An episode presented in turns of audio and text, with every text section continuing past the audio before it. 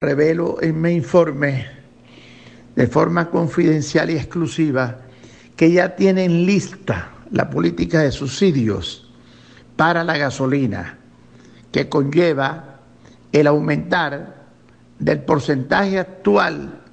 de población que paga 0,50 centavos de dólar por la gasolina,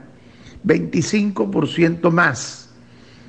a precio internacional para dejar solamente un 20, un 25% y cada vez este, menos el subsidio que se ha implementado al transporte y a este, el transporte escolar, el transporte eh, público y los diversos tipos de transporte que circulan en Venezuela.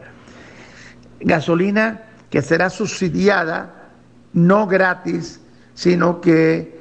va a ser un apoyo para el transportista complementario a la población que va a tener que cancelar en más porcentaje la gasolina a precios internacionales.